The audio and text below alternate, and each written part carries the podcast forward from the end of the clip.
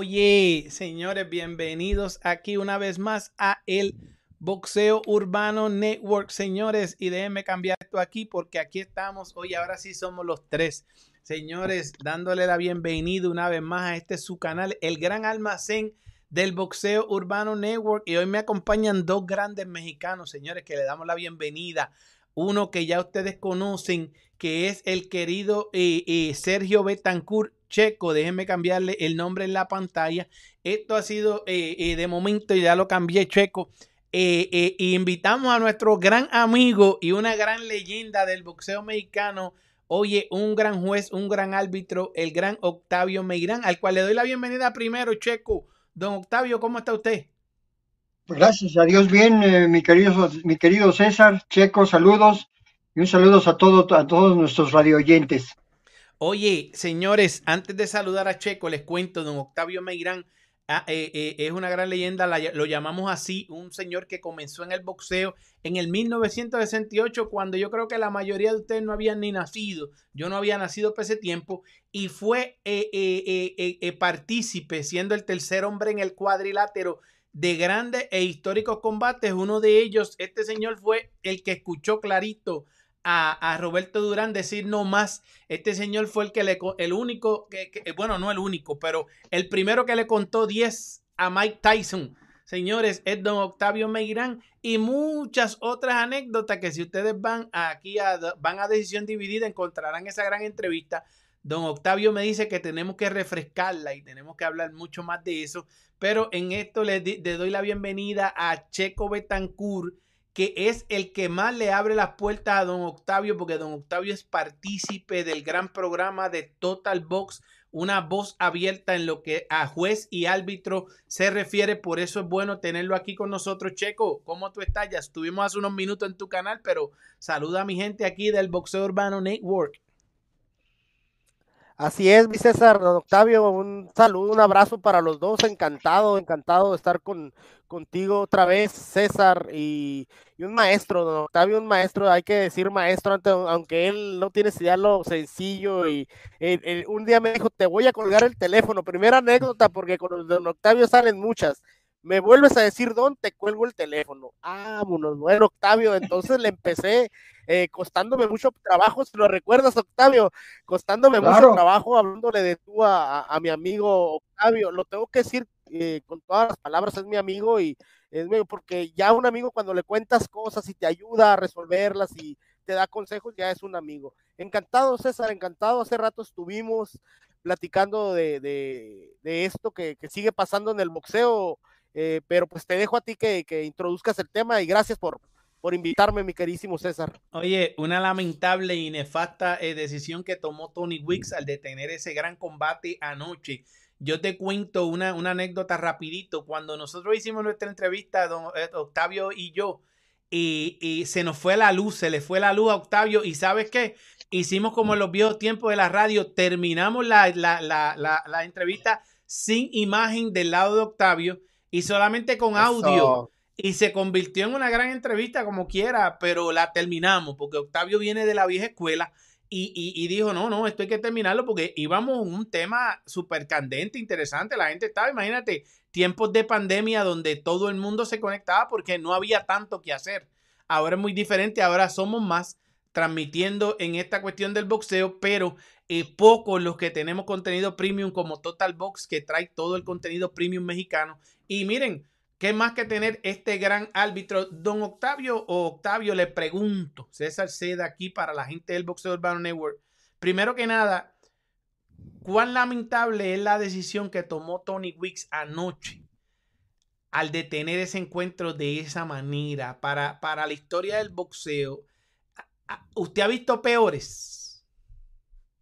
Bueno, en esta, en este, en estos, todos estos años acumulados eh, viendo buen y bueno y malo boxeo, acomodándolo como quieran, pues yo he visto de todo. Obviamente el hecho de que yo esté reciente en nuestra mente lo acaecido ayer en Las Vegas por parte de Tony Wicks, pues no me deja, no, no, no me no me asombra porque pues ha habido grandes controversias dentro del arbitraje boxístico a lo largo de los años, con infinidad de referees que, que hemos visto recorrer los rings, unos buenos, otros no tan, no tan buenos. El caso eh, que yo siempre he puesto de ejemplo, el gran Arthur Mercante, padre, eh, gran referee, considerado durante mucho tiempo el mejor referee del mundo, y no así su hijo que comete errores cotidianamente cada vez que sube al ring, lo han derribado dos o tres veces, le han sacado eh, sangre de la nariz con los golpes que ha recibido y lo siguen programando y aparentemente este joven árbitro no ha aprendido o no heredó la calidad, la categoría, la concentración que su padre tuvo durante muchos años.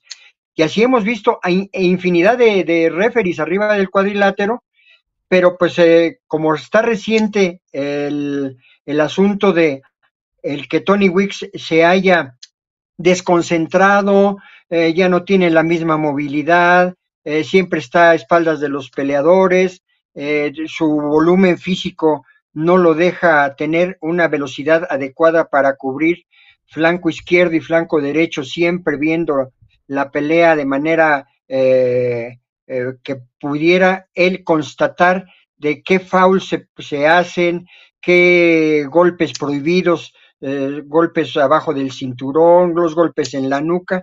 Entonces, cuando ya no hay esa concentración, ya no hay esa velocidad, ya no hay esa, esa situación, pues hoy es nuestro tema que hemos venido platicando para decir abiertamente que fue muy, muy malo el trabajo que efectuó específicamente el día de ayer Tony Wicks en la pelea de Rolly Romero contra el peleador venezolano.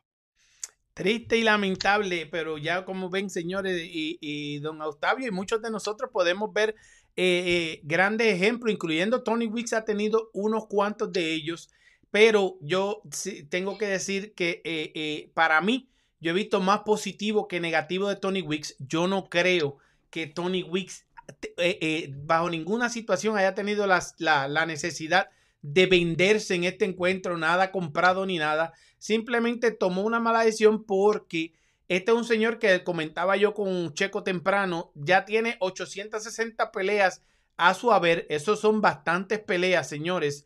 Y tiene ya 29 años. Comenzó en el 1994 a hacer este trabajo y entendemos que cada vez se está poniendo más fuera de forma. Anoche estuvo siempre en el sitio equivocado, eh, eh, eh, en como se miró la pelea en el ángulo equivocado, en ambas, en más de una ocasión, porque también cuando cae Rolly Romero, él estaba en el ángulo incorrecto. Cuando Rolly Romero supuestamente tumba a Barroso, estaba en el ángulo incorrecto de, para poder ver y no pudo percatarse de que fue un empujón y no los dos golpes que recibió de Romero, que los recibió muy bien los asimiló, al igual que cuando se paró, estaba asimilando, yo creo que él conectó más duro que Romero, a, Romero.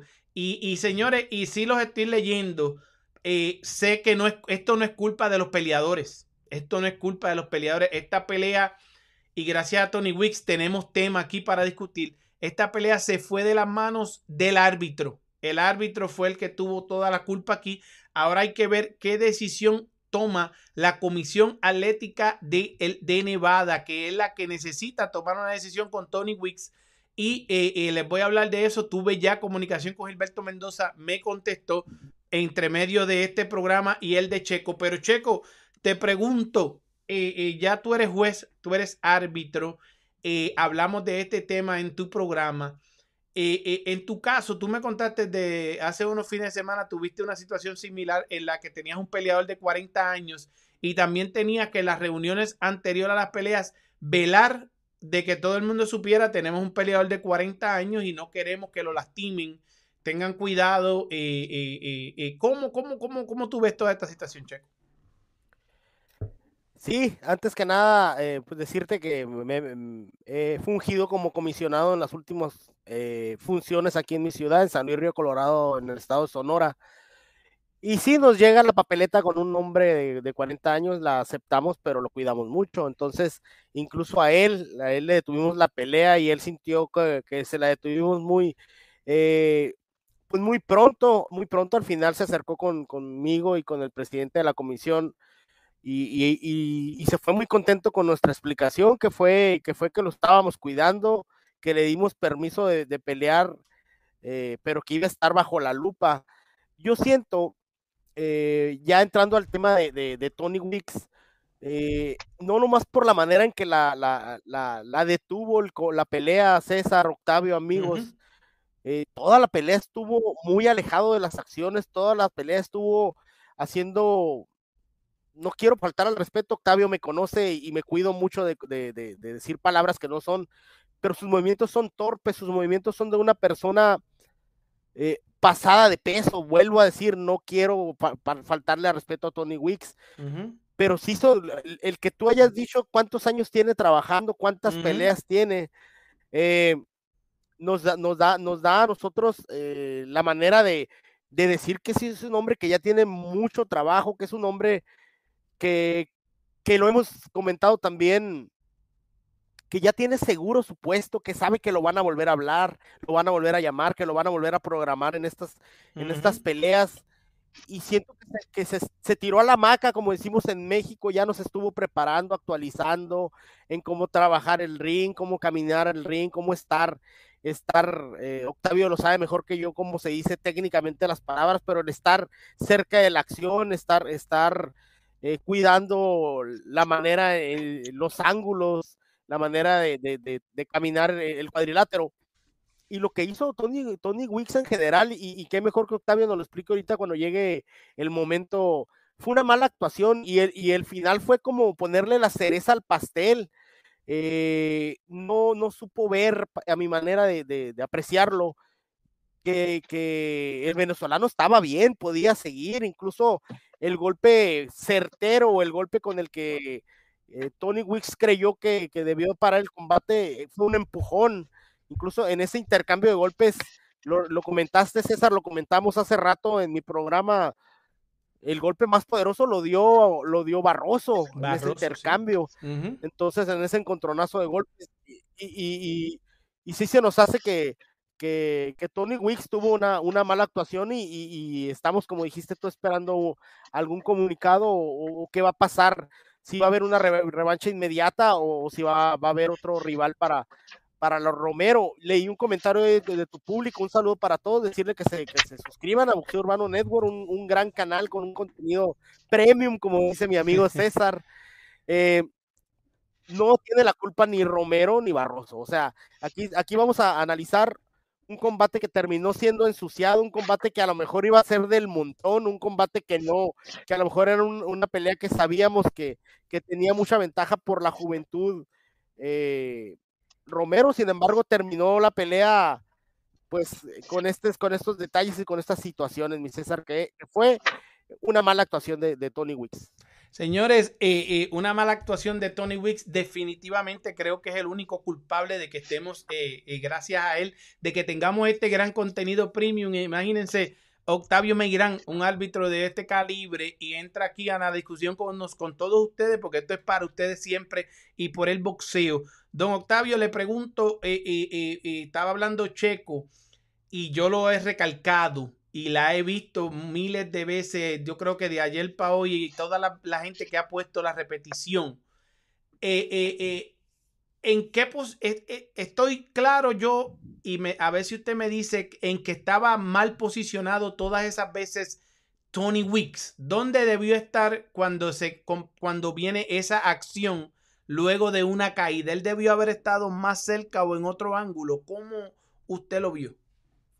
La, realidad de esta situación es que, bueno, quisiera yo antes que nada aclarar el hecho de que yo hoy sea un aprendiz de, analista, gracias a la confianza de muchos amigos míos y de que estuve trabajando durante un tiempo en una televisora mexicana, pues me dio la oportunidad de complementar mi aspecto eh, de revisar la actuación continua de todos los referees que vemos a lo largo de cada semana en las diferentes plataformas que vemos boxeo, y eso me hace ver el trabajo en específico de los referees y poderlos aplaudirles o criticarles, para que quede claro. Entonces, cuando uno va notando, y se los digo con, con el corazón en la mano y sin querer insultar absolutamente a nadie, eh, el trabajo de, de, de, Tony Wicks para mí eh, me causa sorpresa cada vez que lo, que lo ponen en una, en una pelea de importancia, que no debería de ser el único, la única manera de yo poder juzgarlo, su, de juzgarle su actuación, porque para mí como lo he dicho siempre y lo comentamos eh, hace un par de horas atrás, es tan importante cualquier peleador, cualquier humano que se suba al ring a, darse de golpes eh, con otro peleador y que el referee, siendo la máxima autoridad arriba del cuadrilátero, eh, no ponga la atención necesaria y suficiente para poder hacer su trabajo bien hecho de que se aplique el reglamento correctamente en defensa del espectáculo, en defensa de la vida de los boxeadores y en defensa de la carrera de cada uno de ellos. Dicho esto, para mí, cada vez que le toca a Tony Wills, como cuando ya le tocaba a este, pelea, este referee ya también que estuvo trabajando con muchos años encima, Robert Bird, que ya está retirado, ahora creo que es supervisor nada más de, de la televisión o de los monitores para aplicar eh, lo que se hace en el fútbol de revisar las, unas imágenes si es que no van de acuerdo a la decisión que tomó el referee, es lo que hace ahora, ya no sube al cuadrilátero, pero estuvo referiendo por arriba de los 80 años, creo que hasta los 82 años. No debe de haber referees viejos o referees que aunque no tengan tanta edad, ya no tengan la capacidad, porque ahí sí lo debe de determinar su comisión local. ¿Cómo puede? Es como si yo confío, yo tengo un chofer en mi empresa que trae a mis 15 trabajadores diariamente, pero sé que no sabe manejar. ¿Cómo le, cómo le doy a esa persona la responsabilidad de manejar un camión cuando sé que puede tener un accidente en donde puede haber fallecidos o puede haber lastimados? Es el mismo caso. Si yo, presidente de la comisión de box, de X comisión, San Luis Río Colorado, eh, Puerto Rico, de donde sea. No puedo confiar en mi referee porque da malas actuaciones, porque ya, ya se le pasó la edad, su peso es demasiado, ya su volumen eh, de su estómago es prominente, eh, hace pequeños brinquitos y nunca está viendo la, la acción de los peleadores de manera lateral para poder dar una buena decisión o, o, tomar una buena decisión en el momento que se tenga que hacer. Así es que, eh, dicho esto, yo creo que a Tony Wicks, yo, ya no es el momento de decirle, señor Wicks, o baja de peso y hace mejores actuaciones, porque yo creo que ya, está, ya estaría fuera de lugar, desde mi punto de vista. Si Tony Wicks ya no da el resultado que pudo haber dado antes y que ahora por la fama, por el dinero, está arriesgando la vida de los boxeadores o la carrera de los mismos, mejor que se dedique, si le dan la oportunidad de ser juez, y es buen juez, porque también hay muchos jueces o muchos referees que no pueden ser jueces porque nunca tuvieron la oportunidad de llevar una tarjeta arriba del ring como yo la llevé durante muchos años calificando arriba del cuadrilátero hasta que el Consejo Mundial de Boxeo decidió poner tres jueces y quitarle la puntuación al referee. Eso es así, que esos tiempos eran, me imagino que mucho más difícil estar llevando la pelea al, mismo tiempo de eh, eh, mirándola desde adentro del cuadrilátero. Es complicado verla de afuera. Y imagínese de adentro, más tener la responsabilidad de trabajar con esos eh, peleadores. Oigan, a ambos les comento, una de las peleas más recientes que las recordamos todos aquí en el Boxeo Urbano Network, en las que estuvo Tony Wicks envuelto, fue David Morrell y Aidos Yerbusiluni una pelea donde el, segundo terminó en el hospital mala, con, este, este, malamente en un combate donde muchos vieron que Tony Wicks debió haber detenido el encuentro. Era un encuentro disparejo. Ese sí merecía ser detenido. Era un encuentro que no había manera de que Aido Busiluni pudiese ganar, más que pudiese ganarse una lastimadura como la que recibió. Yo creo que con todo esto dicho, la, eh, eh, la comisión de Nevada y las comisiones donde, eh, por que esta fue en Minnesota, que llevan a este señor, ya deben de pedirle a este señor una de dos, o, le bajas de categoría porque a este nivel ya no estás dando el grado, o, a, o simplemente eh, eh, te pones en forma y regresas a la forma necesaria para llevar a cabo tus labores en esta clase de evento, en este evento de alto nivel, como son estas peleas de campeonato, que precisamente esta fue otra pelea de campeonato de la WBA. También les comento, como les comenté temprano, yo le envié un mensaje temprano a don Gilberto Mendoza y me contestó entre medio de este programa y el otro, eh, tuvo el, el, el, el, honor, tuve el honor de recibir la, la contestación que me dijo este César, eh, eh, y es lo que debemos estar haciendo. Gracias a Tony Wicks que nos dio contenido, pero felicitamos a las madres que están celebrando el Día de la Madre. Me dijo, bueno, César, eh, estoy celebrando el Día de la Madre, te contesto, pero te dejo saber que la Comisión de Nevada tiene mucho que hacer aquí, pero yo mañana lunes estaré en primera hora este, este, trabajando en todo esto y, y viendo qué se va a hacer y analizando toda esta situación. Ya la están analizando de parte de la AMB pero lo primero que me dice es eso, que tiene mucho la Comisión de Nevada, que lo digo, que ver aquí, pero por lo menos ya tenemos una contestación, sabemos que están preocupándose por eso y sabemos que está haciendo lo que estamos haciendo todos temprano, que es eh, dedicándonos a saludar a nuestras madres y a, felicitarlas en este lado del mundo donde se celebran las madres hoy. En México, ¿cuándo se celebra el Día de las Madres, Checo? 10 de mayo. El 10 de mayo, el 10 de mayo, que, o sea que ya pasó el Día de las Madres en México. Eh, la semana pasada fue. La semana pasada y la felicitamos a todas las madres mexicanas también y a todas las que lo celebran en este lado del mundo. Correcto, claro que sí, una felicitación para todas, claro. Happy Mother's Day, Checo.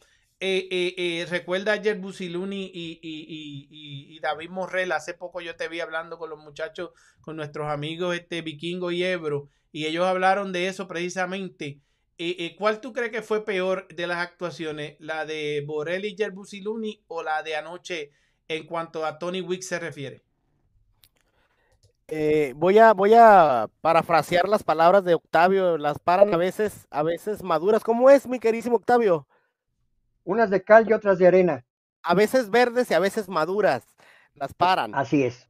La de anoche la paró muy verde la de Yerbosiluni la pagó muy madura. En el round número 12 ya había caído.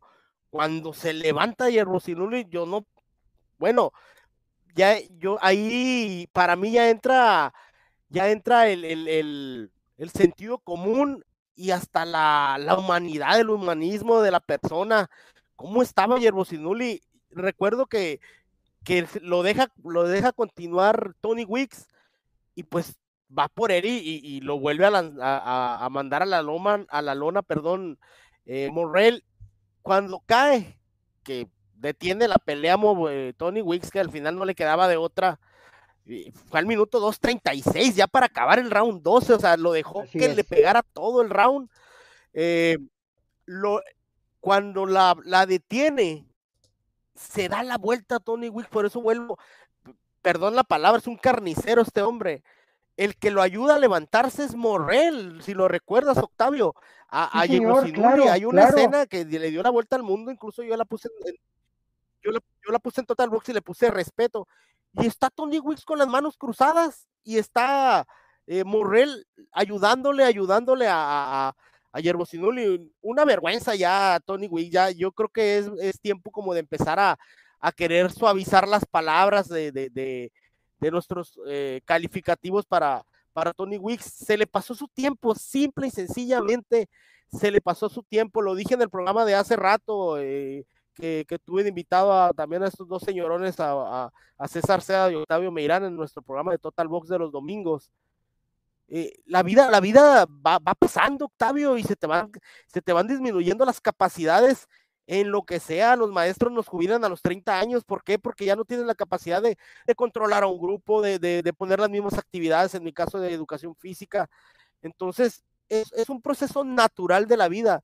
Tony Wicks ya pasó su proceso, ya pasó su tiempo eh, de, estar sobre un ring y, a lo mejor me, me, me un poco de tu contenido, pero sí, le, sí me gustaría preguntarles, Octavio, César, eh, si está de acuerdo conmigo de que Tony Wicks ya, ya no debería de estar sobre un ring.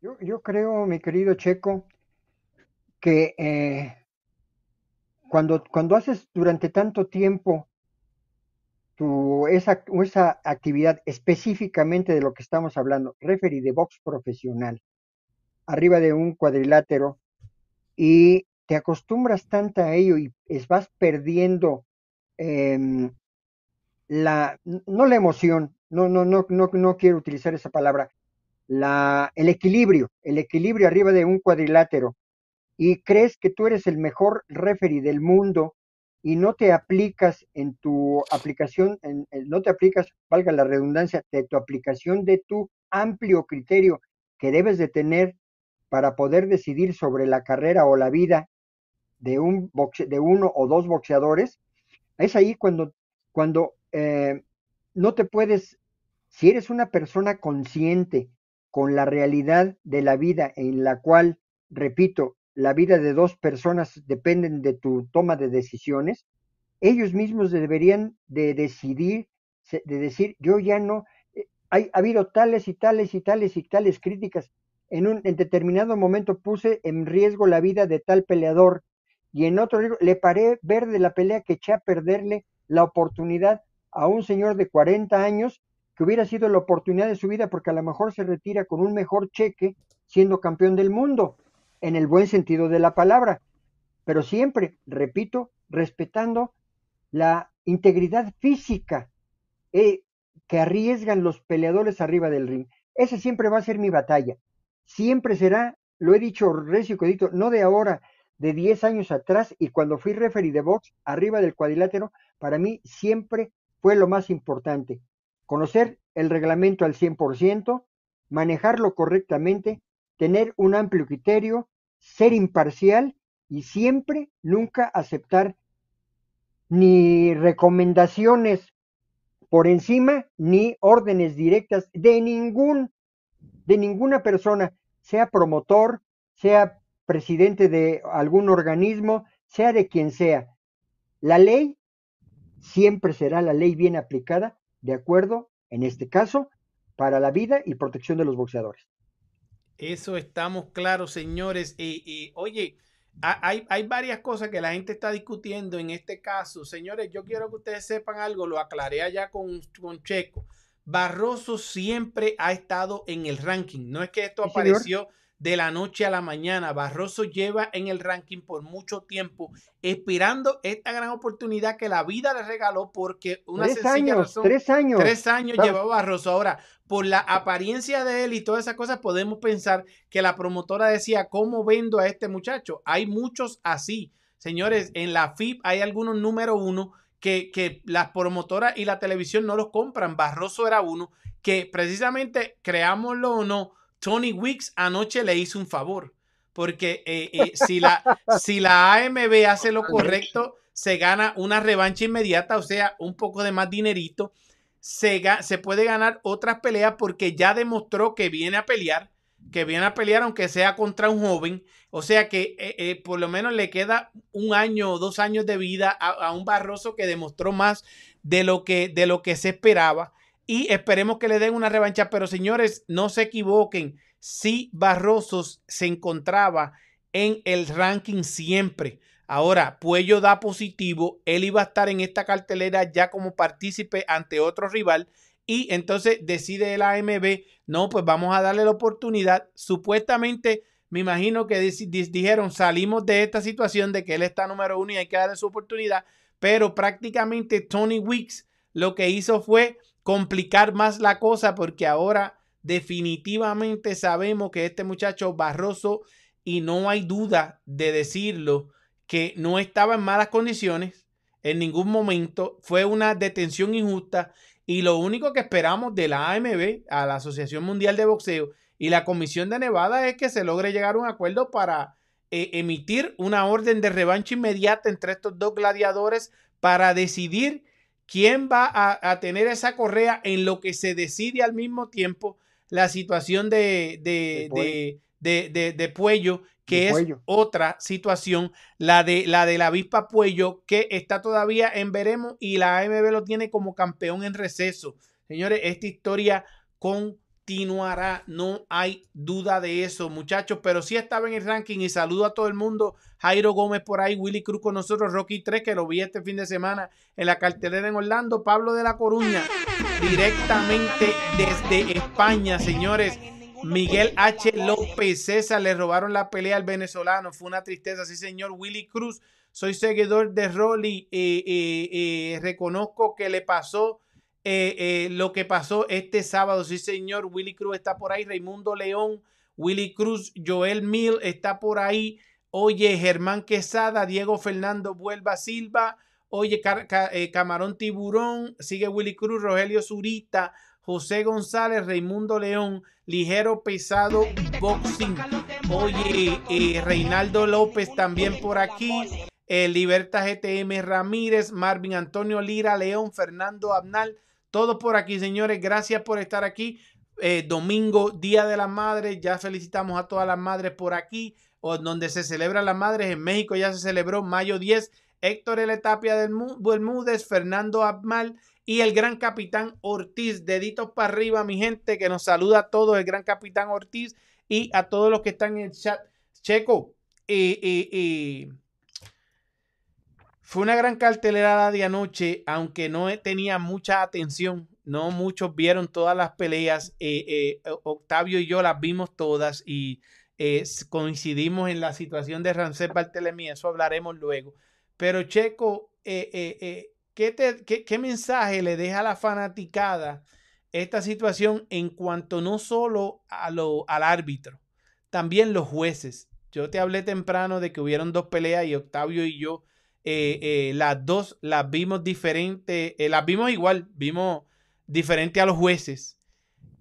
pero tú como juez, ahora en, en, allá en México, de la OMB y de otras organizaciones, y como comisionado también, ¿Qué, consejo tú le das a estas organizaciones para que empiecen a trabajar con jueces jóvenes, con mejores ojos y a trabajar la puntuación, creo que correcta, incorrecta? Porque la gente piensa a veces y hay muchos golpes que no cuentan de acuerdo a cómo vienen los golpes y todo eso.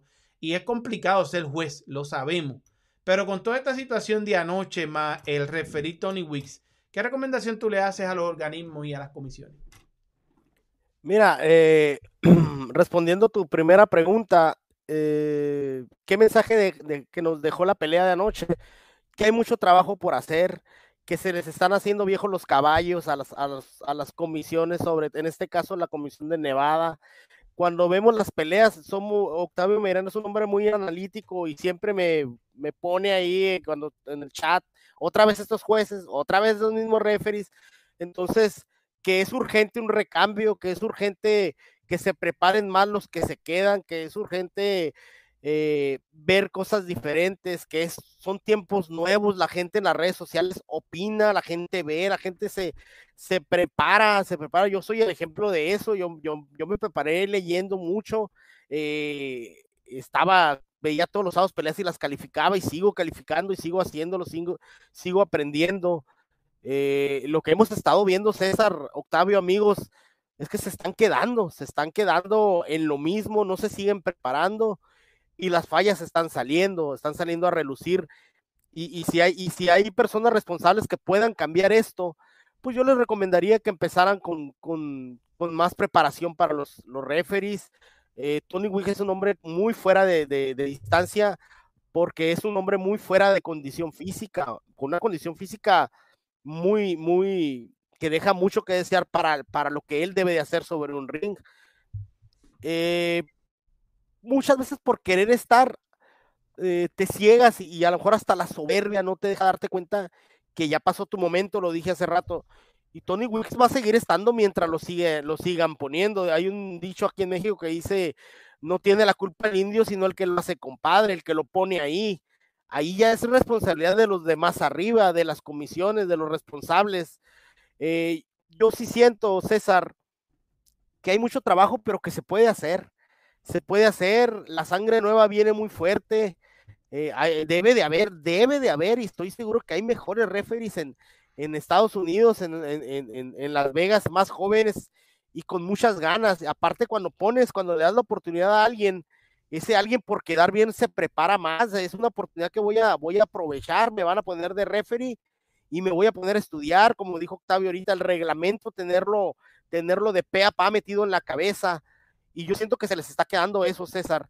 El prepararse, se tiraron a la maca porque no, porque nadie les exige, porque saben, ah, no te preocupes, te vuelvo a, te vuelvo a poner. Ahorita miré un, un, un, un comentario aquí, eh, a ver si dice de Willy Cruz, me voy a permitir leerlo, César.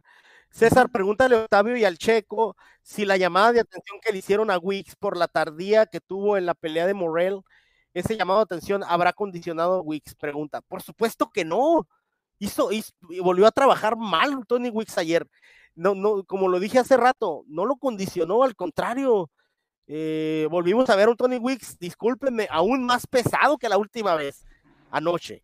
Eh, eh, el, estómago tan prominente, la panza, como se dice, tenemos que decirlo, eh, no le ayuda, no le ayuda, no, no, no estuvo condicionado, al contrario, no le dijeron nada, no hubo regaño, cuando menos a lo mejor para los medios de comunicación nos quisieron decir que, que le habían puesto una llamada de atención, pero no, yo ya creo que ya no es para llamadas de atención.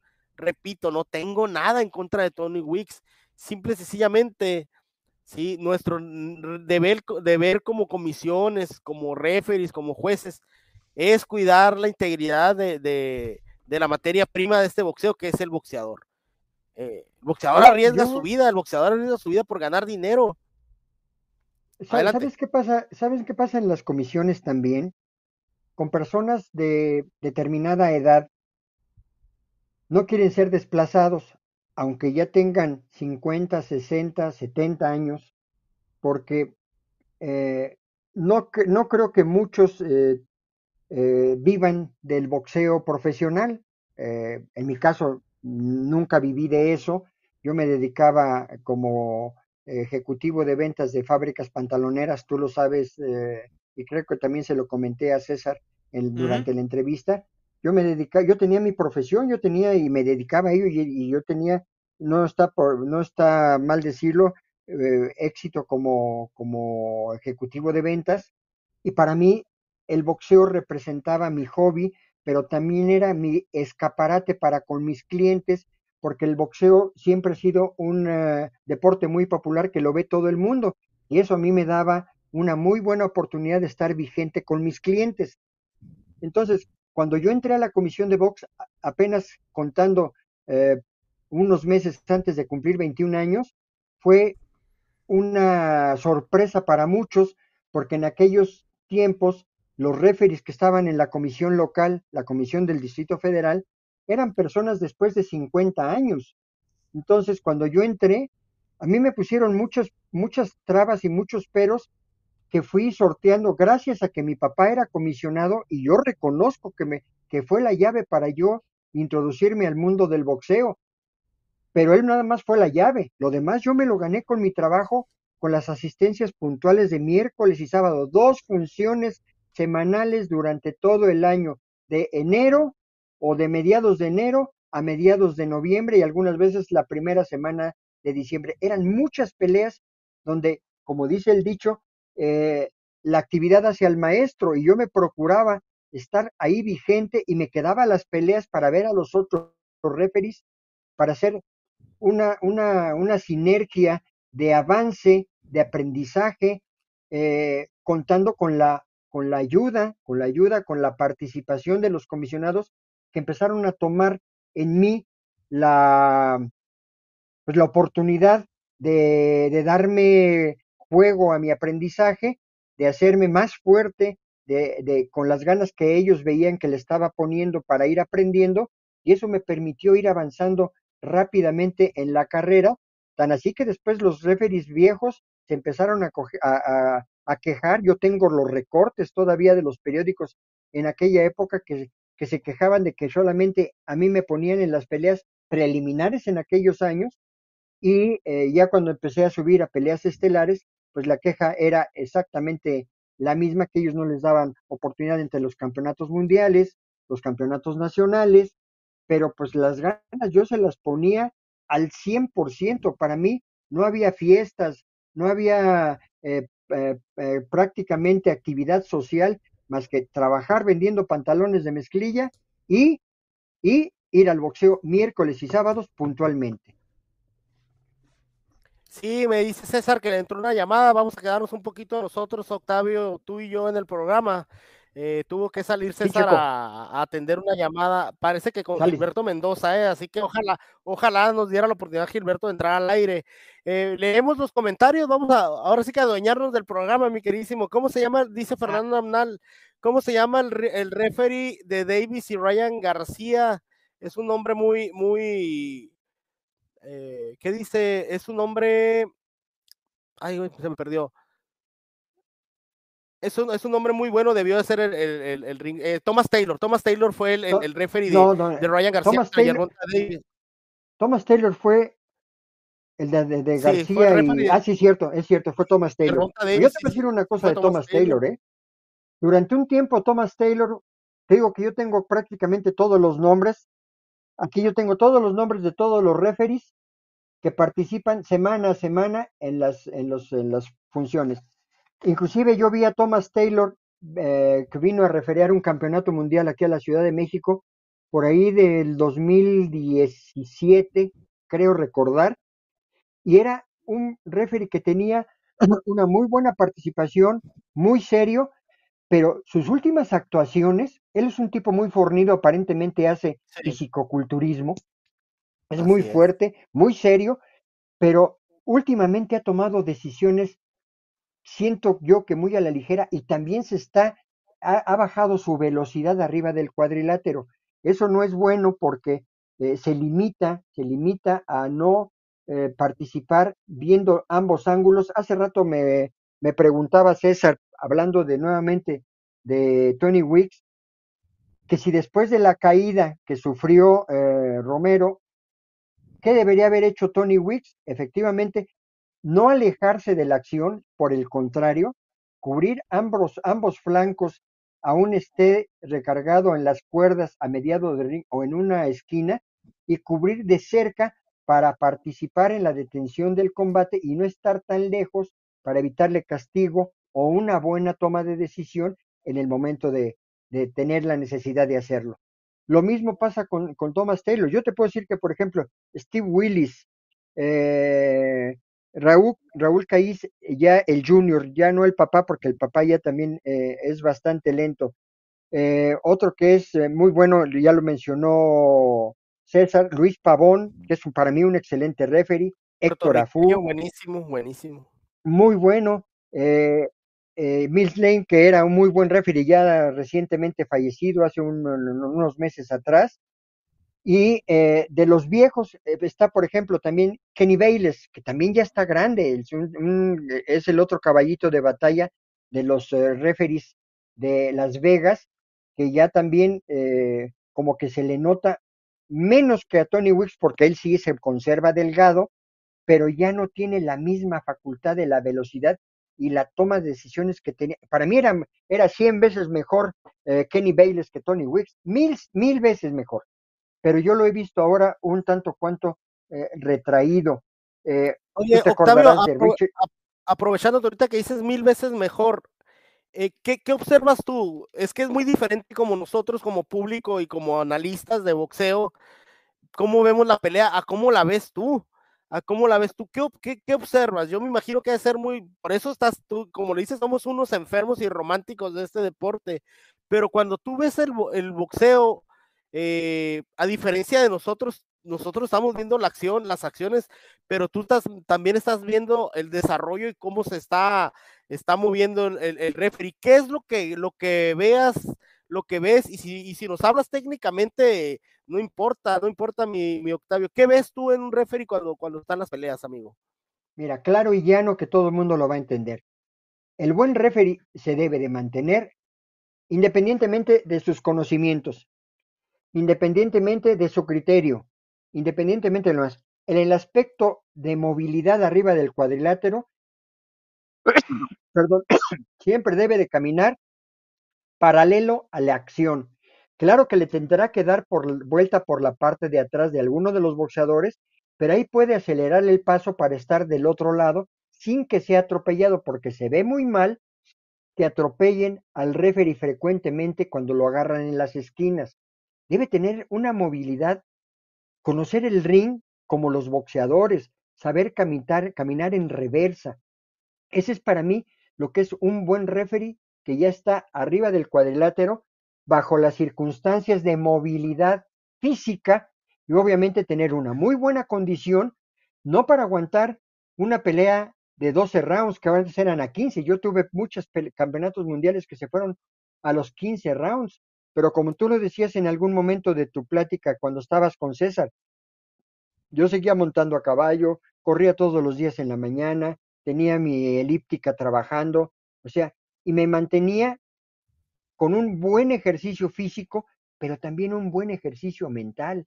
Yo aprendí a lo largo de mi vida, porque todos hemos tenido problemas familiares, problemas de personas que, se, que nos han abandonado en esta vida, como mi padre, mi madre, mi abuela, sobreponerse a esa situación y estar, estar consciente que la concentración arriba de un ring debe de ser un, del 100%. ¿Cómo, ¿Por qué lo digo del 100%? Tú te subes al cuadrilátero y puede estar en una esquina el señor Mike Tyson, el mejor peso completo, el que ganó el campeonato mundial más joven, bla, bla, bla. Y del otro lado, Buster Douglas. Pero para Octavio Meirán, arriba del ring, eran dos seres humanos. Eso es lo que debe de ver el referee. Y en razón de eso, tener una movilidad constante. Como decía César hace un rato, que ya está presente, que me preguntaba si al caer el peleador que te lo comenté hace rato, Checo, ¿qué debió haber, ser, qué debió haber hecho Tony Wicks? Estar más cerca de la acción, estar al pendiente de que si el golpe fue jalón, no contarle, y si fue golpe efectivo, contarle. Si hubo golpe y después jalón, tomar la determinación si aplica la cuenta o no, que esa es ahí la facultad del criterio que debe tener el referee, pero en el momento, décimas de segundo, la vida de un peleador puede perderse en décimas de segundo al no tener una buena, una buena acción arriba del cuadrilátero física y mental. Sí, señor, sí, señor, física y mental. Eh, les pido disculpas a ambos. Fue que, y, les doy la exclusiva a, Total Box y a don, a, a, don Octavio y a todos los que están aquí, que están presentes Día de las Madres. Como les decía, gracias por estar. Exclusiva. Esa llamada que recibí ahí, eh, eh, y por eso hablé con Checo por WhatsApp rápidamente y los dejé a ustedes aquí dos en pantalla. Esto nunca pasa. Me llamó en vivo Gilberto Mendoza. Gilberto Mendoza recibió mi comunicación, me llamó en vivo y, como todos eh, saben, no se puede, es una investigación que se está corriendo por la situación de Tony Wicks. Sí, señor, este, la, situación de Tony Wicks hay que resolverla, me lo acaba de explicar por teléfono. Me acaba de explicar que tiene, como siempre, a otros entes mirando el video de, eh, de para este señor y que está todavía latente la oportunidad de eh, eh, exigir una revancha inmediata entre estos dos candidatos. También me dijo sobre la tristeza que le embarga de que Barrosos es un, un peleador, como le digo, y me, me, contó varias anécdotas de antes de, lo, de las oportunidades que ha perdido Barroso, por lo que ya les explicaba a los promotores. Y también la situación está en que esto es una oportunidad que Tony Wicks le quitó a este muchacho de 40 años en ganar su campeonato del mundo, ¿verdad?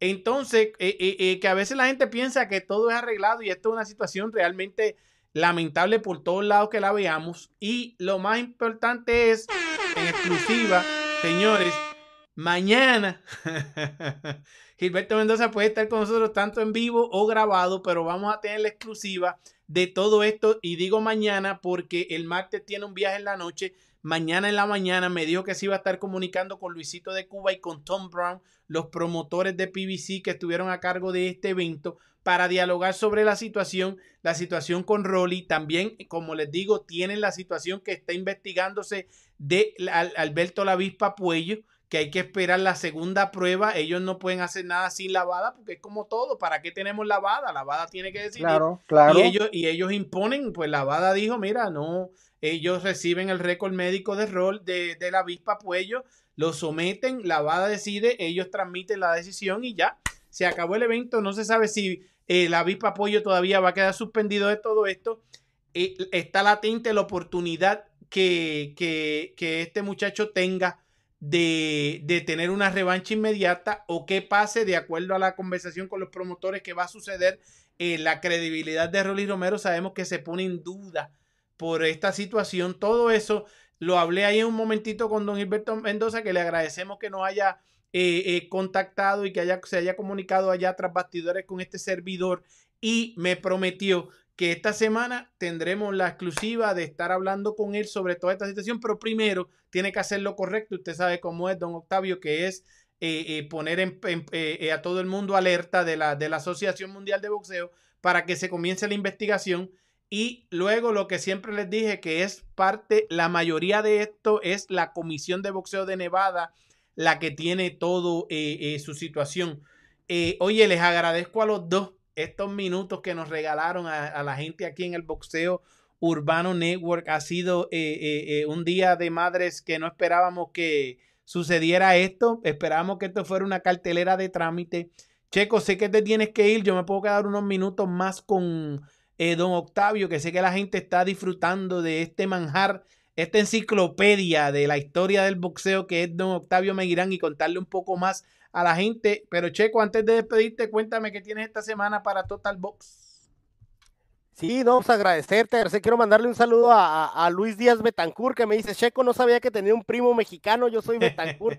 Pues un abrazo, un abrazo. No, no, me, no me dice que, de qué nacionalidad es Luis Díaz, primo, pues cuando quieras venir a México a, probar los mejores tacos, están en Sonora. Y Octavio Meirán no sabe que en Sonora están los mejores tacos, la mejor carne asada. Eh, sí, eh, decirle a la gente que se suscriba a, Boxeo Urbano Network, que nos sigan a nosotros también por nuestro canal Total Box. Esta semana empezamos fuerte, mañana tenemos a Chemo Campo que va contra, contra Team Sioux eh, por el campeonato de, de, este, de, este, de este chavo australiano, hijo de, Costa Sioux, que, lo recordamos los mexicanos tristemente porque derrotó a, Chávez. Tendremos a, a, Chema Ocampo mañana y el martes tenemos un gran programa. Voy a tener a, a, Rafa Márquez y a Israel Vázquez juntos en el programa. Entonces espero pues tener un, buen programa y sobre todo eh, pues que se suscriban a, Total Box también, hay que nos sigan, vamos a estar haciendo más cosas eh, con César Seda, yo lo voy a estar hablando, quiero también que ojalá un día se me haga con, con Anderson y vamos para adelante, es cubano, pues, amigo, mi querísimo Luis, aquí tienes tu casa en México, y, gracias mi querísimo César Octavio, pues como siempre al rato, al rato, al rato seguimos, seguimos eh, eh, platicando, mi Octavio, ya sabes, estamos en contacto ahí en el chat y gracias por todo. Y gracias, me despido, mi carísimo César. Un abrazo, mi Checo, te me cuidas. Una buena tarde de domingo, mi, cheque, mi, cheque, mi querido Checo. Que tengas una buena tarde de domingo. Ahí nos vemos.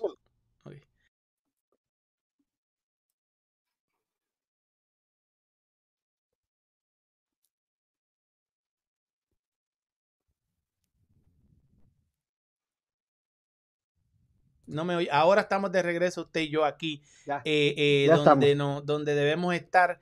Eh, oye, un saludo a toda esta gente. Déjame saludar a toda esta gente, don Octavio, y contarle a todos. Adelante, adelante. Y contarle a todos. Por aquí está Rogelio Zurita. Yo pienso que le pagaron buen dinero para que hiciera eso. No, señor, no creo que. Pero aceptamos. Oye, eh, robando Kawachi Romero, la gente rápido siempre se acuerda de ese gran personaje mexicano del boxeo. Oye, la gente, este José González, la gente aquí, oiga, la gente aquí, eh, Ligero Pesado Boxing nos dice tremendo descaro, señores. Oye, aquí me encuentro con el, el, árbitro internacional, don eh, Octavio Meirán. Señores, déjame quitar estos nombres de aquí porque en realidad estoy con Octavio Meirán aquí en pantalla con todos ustedes. Don Octavio Megrán fue, eh, tuvo demasiadas peleas de gran interés en, lo, en la época de los 70, los 80 y los 90. Y, luego se retiró eh, eh, con una gran historia que yo les prometo a ustedes que uno de estos días yo vuelvo a traer a don Octavio aquí.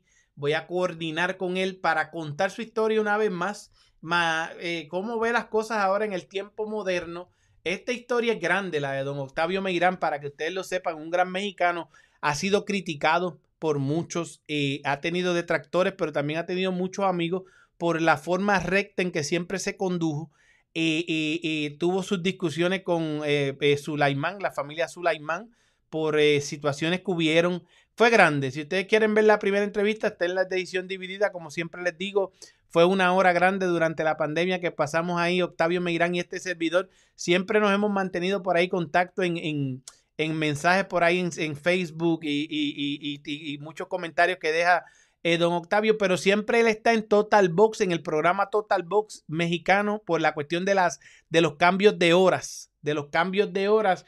Y hoy, precisamente, cuando estábamos discutiendo eh, Sergio Betancur y yo esta mañana este tema, don Octavio estaba ahí en los comentarios y le dijimos que entrara con nosotros y ahora lo tenemos aquí con nosotros. Don Octavio le contaba ahora que recibí la llamada de Gilberto Mendoza, lo cual nos deja una gran esperanza en que este muchacho pues pueda recibir quizás una nueva oportunidad y también otros detalles que, que estábamos hablando tras bastidores que eh, sabemos para que todo el mundo tenga la primicia. Estará aquí con nosotros don Gilberto Mendoza, este, quizás mañana, en la noche, en la tarde. Es depende de cómo le surja la mañana, luego de que hable con los promotores, este, intenten resolver toda esta situación. Sí, hay que tomar acción eh, eh, con la situación de Tony Weeks y sí, hay que velar por los mayores intereses de este muchacho que perdió anoche una gran oportunidad de oro de convertirse eh, en campeón a los 40 años y eh, poder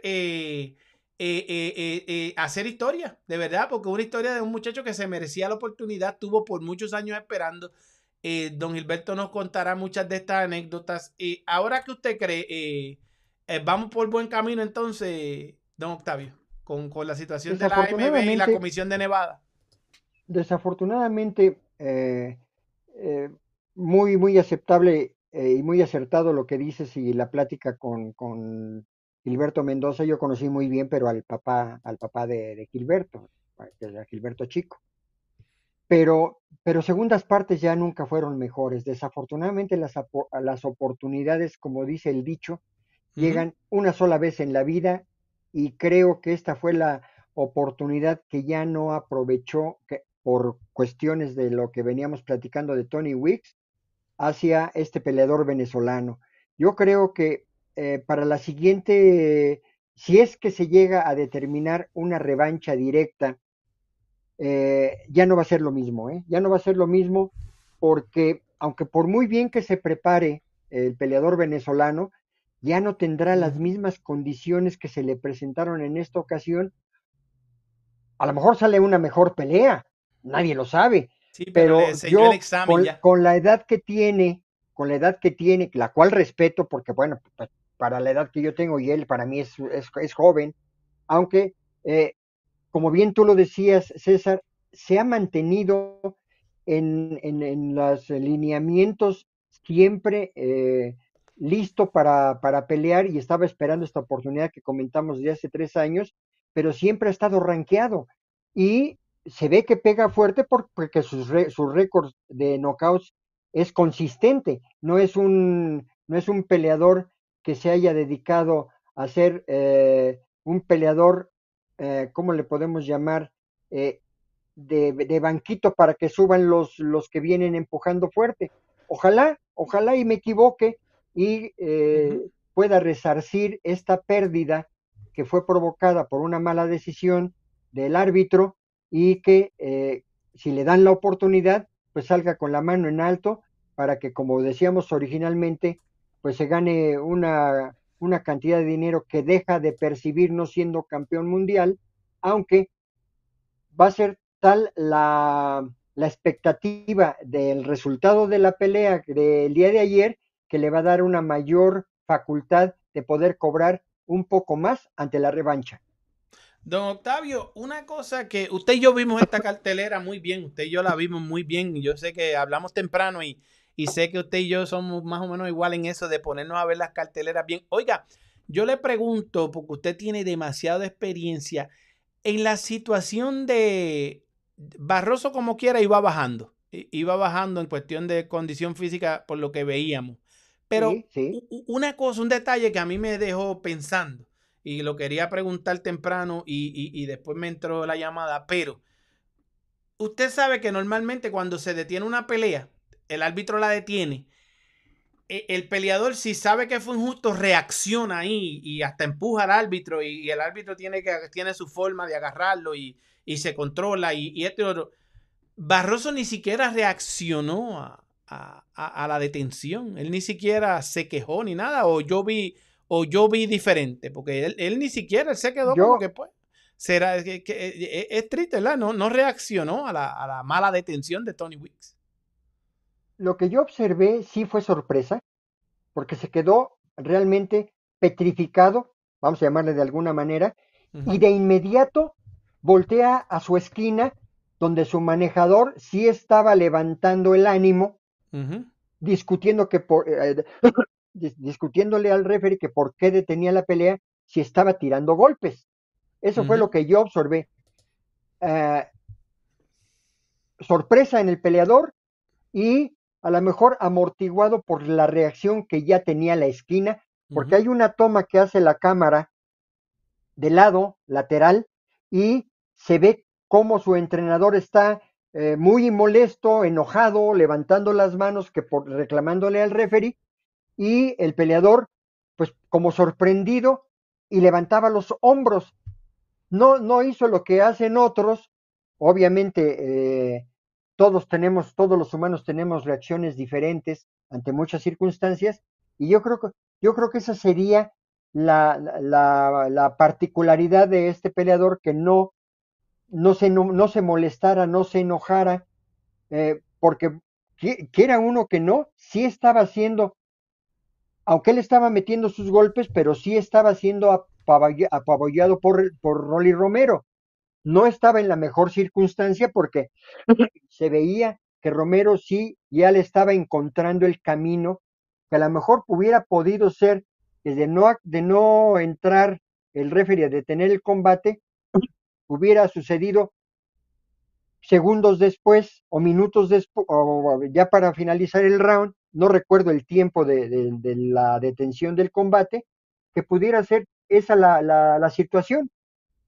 Caben muchas suspicacias alrededor de, cómo se detuvo la pelea que podemos tener en la mente ya a toro pasado, ya lo vimos, usted y yo ya vimos, perdón, yo te hablo de tú, César, eh, puede ser mi hijo, este, podríamos ver ya esa reacción.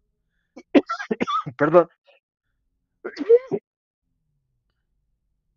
Esa reacción en el peleador ante las circunstancias que se presentaron con, con Tony Wicks. Sí, sí, pero esa parte la, la, tenía grabada porque me sorprendió que lo vi en, en tono de que pues, pues, la pararon, pues, y, y, y, y eh, aunque podría, es que es, es, bien difícil de leer eh, si cómo estaba la condición física del peleador, porque él seguía tirando fuerte, él iba a morir, él iba a matar o morir y, se veía así que podía estar bajando y mermando, ya era el noveno round, quedaban tres rounds, un Rolly que todavía estaba fuerte, aunque se había tomado esa caída, que, le, que fue una caída legítima, la de Rolly no creo que fue caída legítima, le quita mucho a Rolly Romero, ya la poca credibilidad que le quedaba, yo creo que le quita mucho a revivir a Rolly Romero, pues sería un gran trabajo, pero la situación está aquí en que yo vi a ese muchacho, pues como que pues, pues me la pararon y ya, aunque siempre en la esquina pues hace su parte, pero normalmente los árbitros reciben más de los peleadores cuando saben que voy ganando y, y, me la paras, ¿sabes? me la detienes. Complicado por demás, complicado por demás. Sí, sí, no, definitivamente. Yo, yo siempre he pensado que todos los peleadores todos los boxeadores, ya sean eh, los que le llamamos fajadores, los que van siempre para adelante, los, eh, los que no son tan limpios a la hora de, de, su, de sus peleas como algunos ingleses que hemos visto que entran con la cabeza de frente y tiran los codazos y tiran los golpes de revés.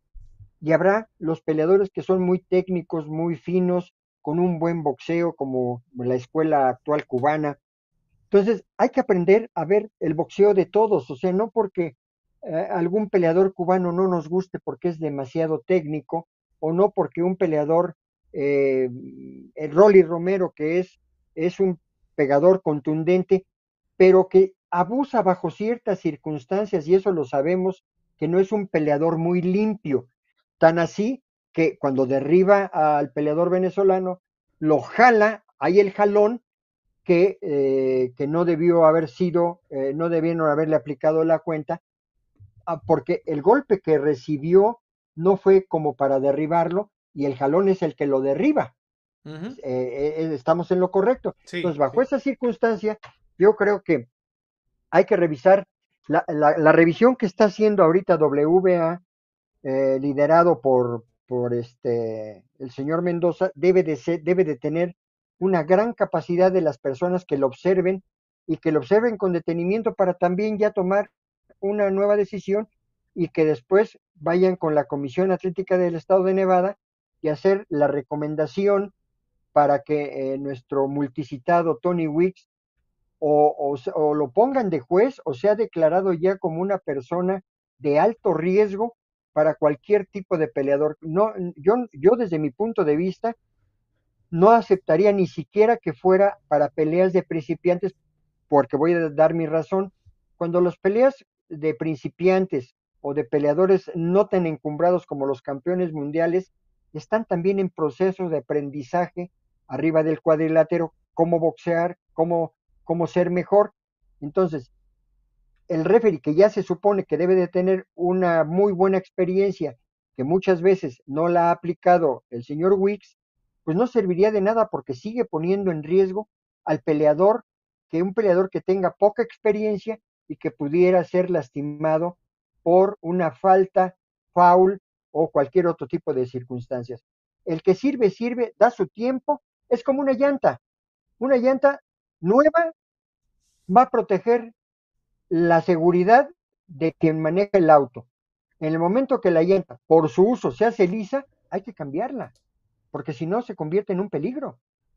si no se convierte en un peligro. Y usted ha dado varios, ya varios ejemplos y, lo ha puesto de diferentes formas. Yo creo que en el caso de Tony Weeks eh, es un caso que ya, eh, ya debería de él mismo, pues decir, eh, basta ya, ya creo que di lo mejor porque yo no le he hecho toda la...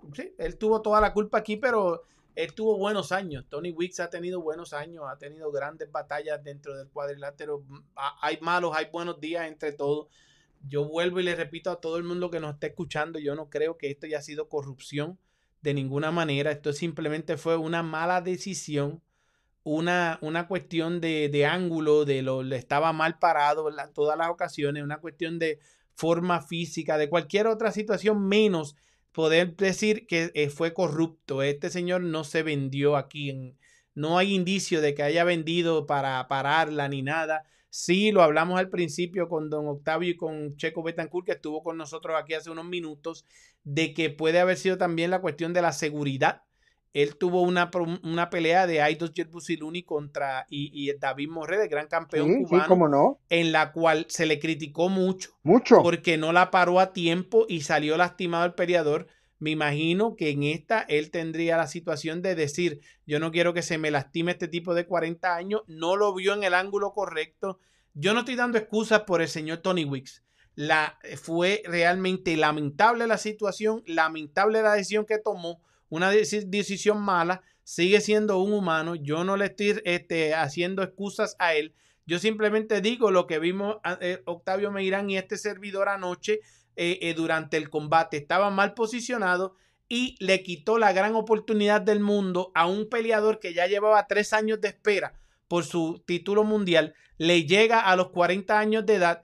Podía haberse convertido, según las tarjetas, en campeón mundial a los 40 años, hacer historia. Y este señor, con una mala decisión, le quitó la oportunidad. ¿Qué va a hacer Tony Wicks? No sabemos.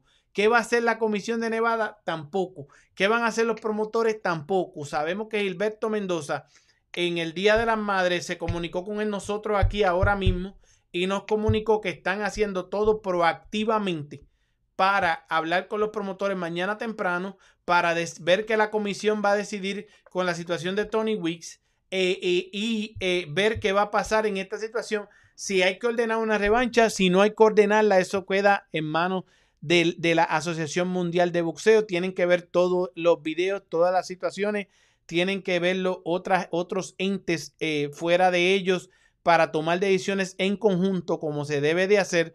¿Cuánto tardará? ¿Cuánto no? Entre medio de todo esto está la situación de la avispa Puello, que ahora mismo es campeón en receso, se está esperando por la segunda prueba y ver qué entonces dice la Bada y entonces eh, eh, eh, muy probablemente Alberto Laipa Pollo quede suspendido y entonces ahí habría que ver qué es lo próximo para Rolando Rolín Romero, cuya credibilidad quedó realmente en el piso, creo, quedó mermada anoche, pero sabemos que la única forma de demostrarlo es en el cuadrilátero, regresando. Hay que ver qué va a decidir los promotores, qué va a decidir la AMB. Si regresa ante un, si ellos creen viable que regrese en una revancha inmediata ante este señor eh, eh, Barrosos, Ismael Barroso o de venezolano, o si eh, siguen adelante. Esto, todo esto, señores, se va a dilucidar esta semana. Nosotros solamente podemos especular, podemos decir lo que vimos desde el punto de vista de un gran profesional como don Octavio Meguirán y otro gran conocedor que es juez ahora mismo y árbitro también certificado por la OMB y comisionado en México del boxeo, nuestro amigo Sergio Checo Betancourt de Total Box, un portal completamente mexicano que es 100% responsable en llevar a muchos de estos grandes eh, peleadores mexicanos y uno de sus colaboradores lo tengo aquí al lado mío y siempre es un placer, pero un placerazo, señores. Esto es contenido premium. Cuando Anderson Pérez regrese, que ya regresa, ya, ya hoy termina sus vacaciones celebrando Día de la Madre y todo eso, Anderson Pérez, este servidor, vamos a traer aquí en una gran entrevista a el señor Octavio Meirán. Se lo prometemos y yo sé que señores van a tener que traer las palomitas de maíz, mucha agua y mucha paciencia, porque ustedes no van a querer parar de escuchar toda la historia que hay en ese cerebro registrado ya, eso ya está ahí. Ustedes ven, queda, perdóneme que le pregunte, ¿qué edad ya usted tiene, don Octavio? Voy a cumplir 76 años el septiembre 21 eh, próximo. 76 años, señores, y está clarito como el agua en todas estas historias. Ve el boxeo, pero apasionadamente, fin de semana tras fin de semana. Y esta mañana nos escuchó a nosotros, este, este Sergio y yo hablando, y, se, y estaba ahí en los comentarios que tuvimos que dejarlo entrar porque estaba eh, eh, clarito en toda esta situación que pasó y inclusive terminó de comer y me dijo, voy para allá, voy a entrar ahí con ustedes. Primera vez aquí en el Boxeo Urbano Network, un gran proyecto que tenemos Anderson Pérez, un cubanazo que quiero que lo conozca, don Octavio y toda esta claro cubana, mexicana, puertorriqueña, eh, dominicana, que tenemos mucho y de todas partes del mundo, de España, que nos visitan también. Oye, de todas partes del mundo, aquí están esta gente loco, ya casi 100 comentarios en un domingo, Día de Madre. Señores, váyanse a festejar la madre. Esto lo trajimos ustedes un ratito aquí. Oye, y los saludo a todos. Roberto Almaguer está por ahí, Marvin Antonio Lira León, Anticanelo está por ahí, eh, eh, Luis Luisito Rodríguez, una mole dominicana. Y Roberto Almaguer nos deja un super chat. Gracias por el super chat y gracias. Sabemos que este super chat es por don Octavio Meirán, un, eh, un contenido premium y dice Roberto Almaguer, el árbitro se pasó, la Nietzsche Miranda solo eh, la cara de, eh, eh, del venezolano y descuidó la pelea. Sí, señor. Gracias, Roberto Almaguer. Oye, Roberto Ávila, saludos a las moles, sí, señor. Y, den like, dice allá en Altuve, que es un, gran conocedor del boxeo de Maracaibo, Venezuela, don Octavio. Oye, creo que al no ser que al no ser necesidad para vivir, menos te importa que te voten de las grandes ligas. Sí, señor, el mejor de todos, César. Oye, no, César Anderson. Y el mejor de todos lo tengo a mi lado. Una gran enciclopedia. Don Octavio Meirán. Señores, Master Biel nos deja un otro super chat, don Octavio, por aquí. Esta gente hay que saludarlo siempre y nos dice. Pues muchas gracias, eh, muchas gracias. la primera, sí, la primera irregularidad de esta pelea es que ponen a Romero a disputar un título. ¿Qué usted cree de eso? Eso bueno, yo se lo merecía. Romero después, yo creo que no, después de haber sido noqueado eh, hace un año y lo ponen eh, a disputar un campeonato mundial, yo no creo que haya sido una buena toma de decisión y lo digo honestamente, porque las oportunidades se las, se las deben de llevar quien gana arriba de los cuadriláteros las oportunidades positivas para ser campeones, para darle lustre a quien representa a, la, división, a los contrincantes, a la organización, es así como debe de ser, porque recibir un regalo de ese tipo después de haber sido noqueado y no tener las condiciones aceptables y aceptadas, pues no debería, yo pienso en lo personal, que no debió haber sido una pelea por el campeonato mundial. No debió aunque haber sea, sido. aunque por ello esté bajo la investigación y lo demás, creo que hay otros participantes de las 140 libras que pudieron haber disputado un interinato que hubiera sido mucho mejor y después el ganador, si Puello sale bien librado de su asunto, pelear con Puello por el campeonato absoluto. Eso es lo que yo hubiera hecho. Eso es lo que, lo que hubiera pedido la gente en realidad, pero la gente por eso sigue pensando que es corrupción y que creen que la, la promoción PBC pues quiere eh, eh, trabajar con, con su peleador, Rolly Romero, un peleador que creamos o no, y que a- ayer perdió credibilidad anoche, pero vende, Mucha. vende claro. en cuestión del show del boxeo. Rolly sigue vendiendo, pero perdió mucha credibilidad anoche.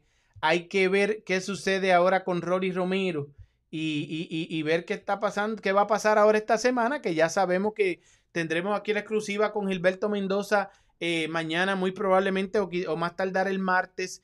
Y entonces eh, eh, seguiremos trabajando fuerte para traerle a ustedes toda la información. Y señores, agradezcan con un like rápidamente, por favor, que tuvimos la gran eh, presencia, la- la- la honorable presencia de don Octavio Meirán, que nos acompañó aquí por casi hora y media. Un Casi placer hora para y mí, media César, un en gran un domingo, placer. sí, señor. Un gran placer para mí estar aquí contigo, eh, disfrutando esta, esta charla. Yo sí quiero, antes de despedirnos, eh, de aclarar a nuestros amigos de Boxeo Urbano Network que yo no tengo nada en contra de Tony Wicks ni en contra de nadie. O sea, simple y sencillamente valorar eh, las cuestiones positivas del boxeo profesional en defensa de los que son las estrellas de este hermoso deporte, los boxeadores que tengan la justicia necesaria y suficiente en los de pantalón largo, que sepan actuar de acuerdo al riesgo que corren arriba de un ring peleadores y peleadoras, tanto hombres como mujeres. Hoy ya hemos tenido fallecidas entre las peleadoras mujeres. A mí no me tocó todavía actuar como referee en peleas de damas, eh, en ese tiempo no estaba, no estaba permitido. Hoy es una una industria boxística que va en crecimiento. Hemos visto grandes peleas eh, de Amanda Serrano, de muchas peleadoras connotadas y que se les respeta porque eh, yo siempre le he dicho, las peleas hoy en día más difíciles de calificar son las de las de mujeres porque como tienen dos minutos nada más de pelea, se dan hasta con la cubeta y para sacar unas buenas calificaciones hay que esforzarse mucho. Son Lo dos digo con minutos mucho de, de gusto metralla, porque- ¿verdad? Sí, no, no, no, se dan con todo, se dan con todo, son excepcionales. Y por eso es que ha ido creciendo el boxeo de damas dentro de un gran eh, deporte que era específicamente de, de hombres, de caballeros. Eh, dicho esto, yo respeto absolutamente a todas las opiniones que se puedan dar en pro o en contra de lo que hemos venido hablando. Creo que es fehaciente el hecho del error que se cometió eh, en perjuicio del peleador venezolano y que no hay nada personal en contra ni de Tony Wicks ni de nadie en especial, sean comisiones, sean este, organizaciones mundiales. Simple y sencillamente, repito, que el boxeo cada día sea mejor, más limpio y más competitivo. Sí, señor. Oye, por aquí nos dice Xavier Forestier. Tony Wicks debe ser suspendido de por vida. No hay de otra. Saludos a las moles del boxeo desde Cagua, Puerto Rico. Y por aquí también nos dice, mire que la gente son una cuestión. Dice Pauli Crespo, dice Rolando Romero versus Kawachi. Es que dejen eso, señores. Ese señor ya no pelea. Y nos dejó otro super chat. eh, el gran amigo Master Beer, que lo tengo ahí en pantalla, que dice, gracias, don Octavio, Bravo. excelente opinión. Gracias. Sí, señor, señores, gracias a ustedes por estar aquí con nosotros. Eh, eh, Wix, lárgate del boxeo, dicen por ahí también. eh, Terminal García. Willy Cruz dice: César, no, Rolly Romero no perdió credibilidad porque la pelea es de 12 asaltos y faltaban 4 asaltos. No confundan que en el 7 Barroso estuviera ganando, no significa que ganó. Son 12 rounds. Muy buen comentario. Muy buen comentario, muy buen comentario. Razón, claro que sí, tiene razón. Muy buen comentario, excelente comentario, pero, sí, sí, pero yo creo que, que, es aceptable tu comentario, pero pues yo creo que eh, complicada la, toda la situación. Tony Weeks al final de todo es el culpable. Aquí el culpable no es Rolly Romero. Rolly Romero cayó, se paró, siguió peleando. Yo entiendo que perdió credibilidad porque era un barroso que nadie le daba oportunidad. Esa pelea, esa cartelera no fue vista por tanta gente. Esto pasó con, también con la cartelera de Maestre eh, para allá, para unos años atrás. Y eh, eh, ahora mismo, pues gracias a Tony Wicks, esta cartelera se, se, esta cartelera se, se, ha, se, ha, se ha vuelto viral en las redes sociales. César, gracias por tan buen programa. Hoy domingo eh, con, Don Octavio, sí señor, y con Sergio Betancourt que estuvo con nosotros. Nos saluda Roberto Ávila por aquí también y nos saluda TG1. Ya recién pude conectarme, solo diré tremendo robo, sí señor. fue, no fue robo, fue una mala decisión del árbitro asignado. Fue una mala decisión, no, no creo que haya sido un intento de robarle a nadie. Fue una mala decisión, fue, fue mal detenida y, vamos a seguir discutiendo esta semana. Por ahora tenemos ya que seguir, eh, don Octavio, agradecerle que estuvo aquí con nosotros todo este, este, este rato. Espero contactarlo ya en estos días para ver cuando regrese mi hermano Anderson Pérez, que quiero que lo conozca y que él conoce muy bien su historia. Él ha visto la entrevista que tuvimos y mucho más. Un gran conocedor del boxeo, Anderson Pérez, que es mi compañero aquí en el Boxeo Urbano Network traerlo de vuelta para hablar un rato con usted de todas esas anécdotas que yo sé que esta gente en el Boxeo Urbano Network quieren eh, eh, eh, verlas, quieren escucharlas y sabemos que usted está dispuesto como siempre a seguir lleno de vida, lleno de, de toda esa vibra positiva y traerle las anécdotas a todos estos jóvenes y los no tan jóvenes que nos escuchan aquí en el Boxeo Urbano Network. Me dará mucho gusto, mi querido César, como siempre. voy a esperar con ansia el que nos podamos reunir nuevamente para platicar de esto que nos apasiona, que es el boxeo profesional, al cual estoy muy agradecido porque he conocido eh, en estos últimos años, a partir de que me empecé a iniciar como aprendiz de analista boxístico, después de haber estado durante algún tiempo arriba de los cuadriláteros, gente como tú, gente como Checo, yo llegué a, comentar contigo gracias a, Checo, a Arnold Salazar, a Juan Obregón, a muchos y muchos y muchos que se, me echaría una hora más eh, recordando a todos los buenos amigos, tanto de Argentina como de Ecuador, como de Chile, como de Perú, que últimamente hemos tenido una gran relación, y obviamente de Puerto Rico, que gracias a Dios tuve la oportunidad de subir al cuadrilátero en tres funciones en Puerto Rico, eh, eh, Asuma Nelson contra Wilfredo Benítez, una, la de Juan Laporte contra Wilfredo Benítez, y el Macho Camacho con eh, Mario Miranda, creo, si no mal no recuerdo, no me acuerdo del contrincante de, pero todos siempre me trataron excelente en Puerto Rico, tengo grandes amigos por allá, César uno más, y pues yo soy feliz de la vida hablando de boxeo. Muchas gracias a todos, dándole las gracias amplísimas a César y a Boxeo Urbano Network, eh, esperando que nos volvamos a reunir. Sí, señor, gracias, don Octavio, por haber estado con nosotros. Un abrazo, nos vemos pronto. Un abrazo. Bien. Oye, ahí lo tuvieron, señores. Don Octavio Meirán estuvo con nosotros aquí en el Boxeo Urbano Network, señores. Y, y, y, por aquí saludo a Camarraco. Oye, Camarraco, eh, allá un cubano, oye, te clavó a ti y nos... Eh, no, no, no, no, no, no se pongan, dejen eso.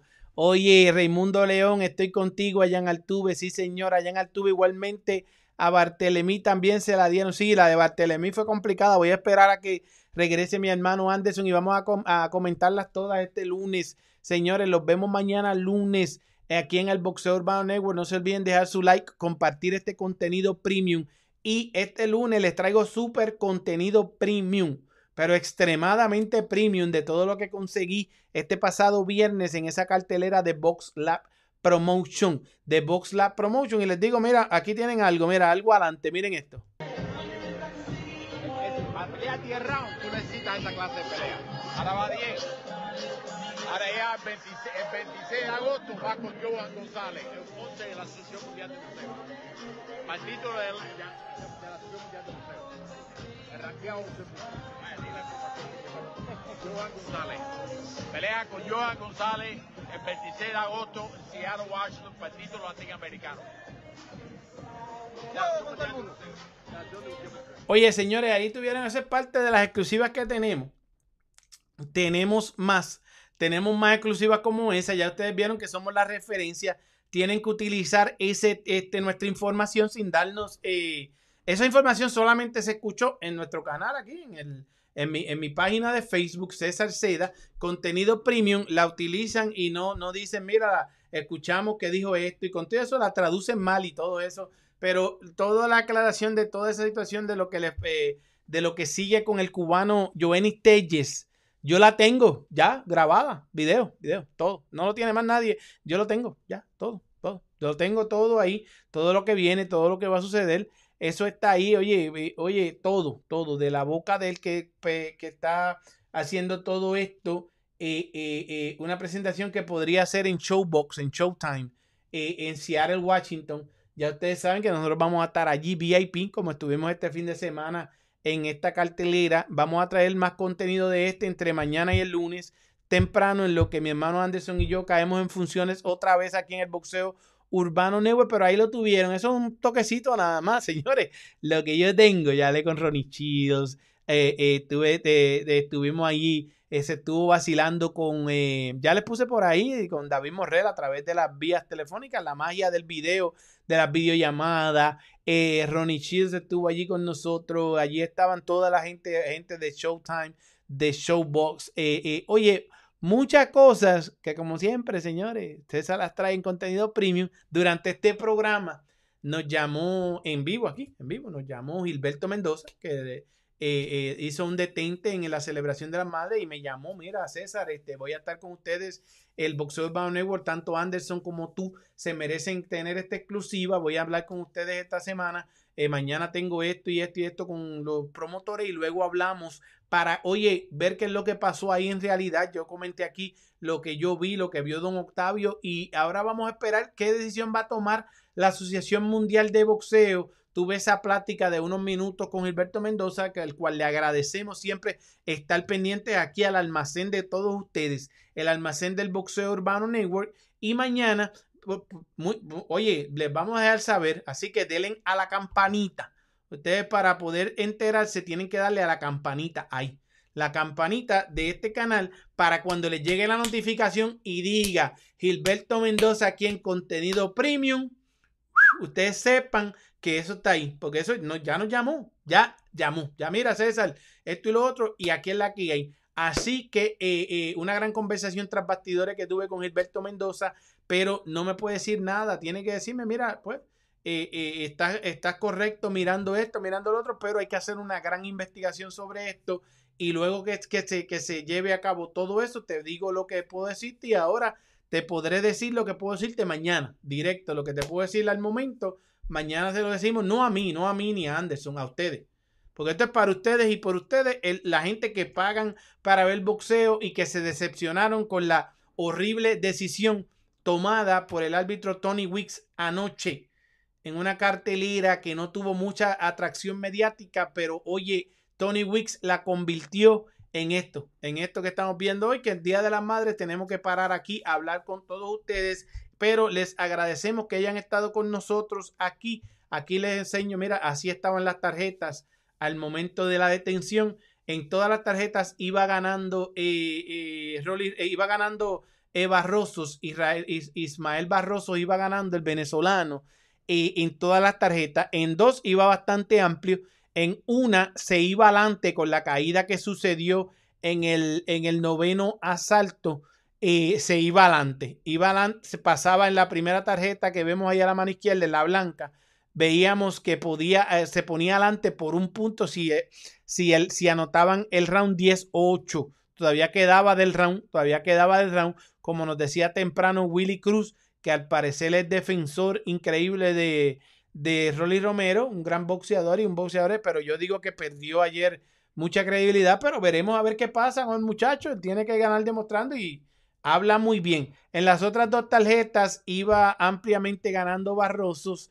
En, en ninguna de las dos podía estar siquiera empate cuando luego de ese asalto, ahí lo pueden ver, eh, 78-73 eh, iba adelante por 5 puntos. Eh, podía empatar en esa. Eh, al final, ganando los próximos rounds y con todo eso yo creo que se quedaba corto por un punto. Tenía que tumbarlo una vez más. Y en la de 77-74, sí, ahí se ponía por un punto y entonces había que batallar los otros y, los otros rounds. Yo creo que se ponía ahí a dos puntos, no a un punto, porque 10-8, pues se ponía a dos puntos, a un punto de, ventaja en, este, en la tarjeta azul y tenía que batallar entonces los próximos eh, eh, eh, los próximos rounds, los próximos asaltos. Señores, gracias. Gracias por haber estado aquí. Un abrazote. Ya mismo voy a estar con los amigos de la Casaca Boxing Club haciendo lo que nos toca y hablando con Franquito y Chibi y los que estén allá de toda esta situación. Y ya ustedes saben, aquí estamos, señores. No, somos incomparables. Anderson Pérez, este servidor. Oye, nos tomamos unos días, estuvimos bregando unas cositas muy interesantes que, que no se esperan venir nadie. Y, y, y, venimos con muchas cosas, señores, de verdad. Estamos contentos, estamos agradecidos con ustedes, que es lo más importante. Un domingo y miren dónde ustedes andan. Ahorita los veo allá con Franquito en la Casaca Boxing Club. Se me cuidan, mi gente. Abrazote. Los quiero. Un saludo para Anderson Pérez y para César Seda y para mi gente de Bolseo Urbano Como ustedes saben.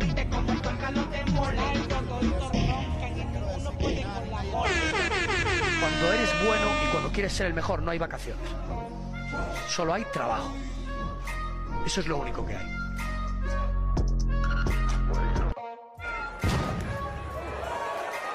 Oye, los veo en media hora en la Casaca Boxing Club. Un abrazote a todos.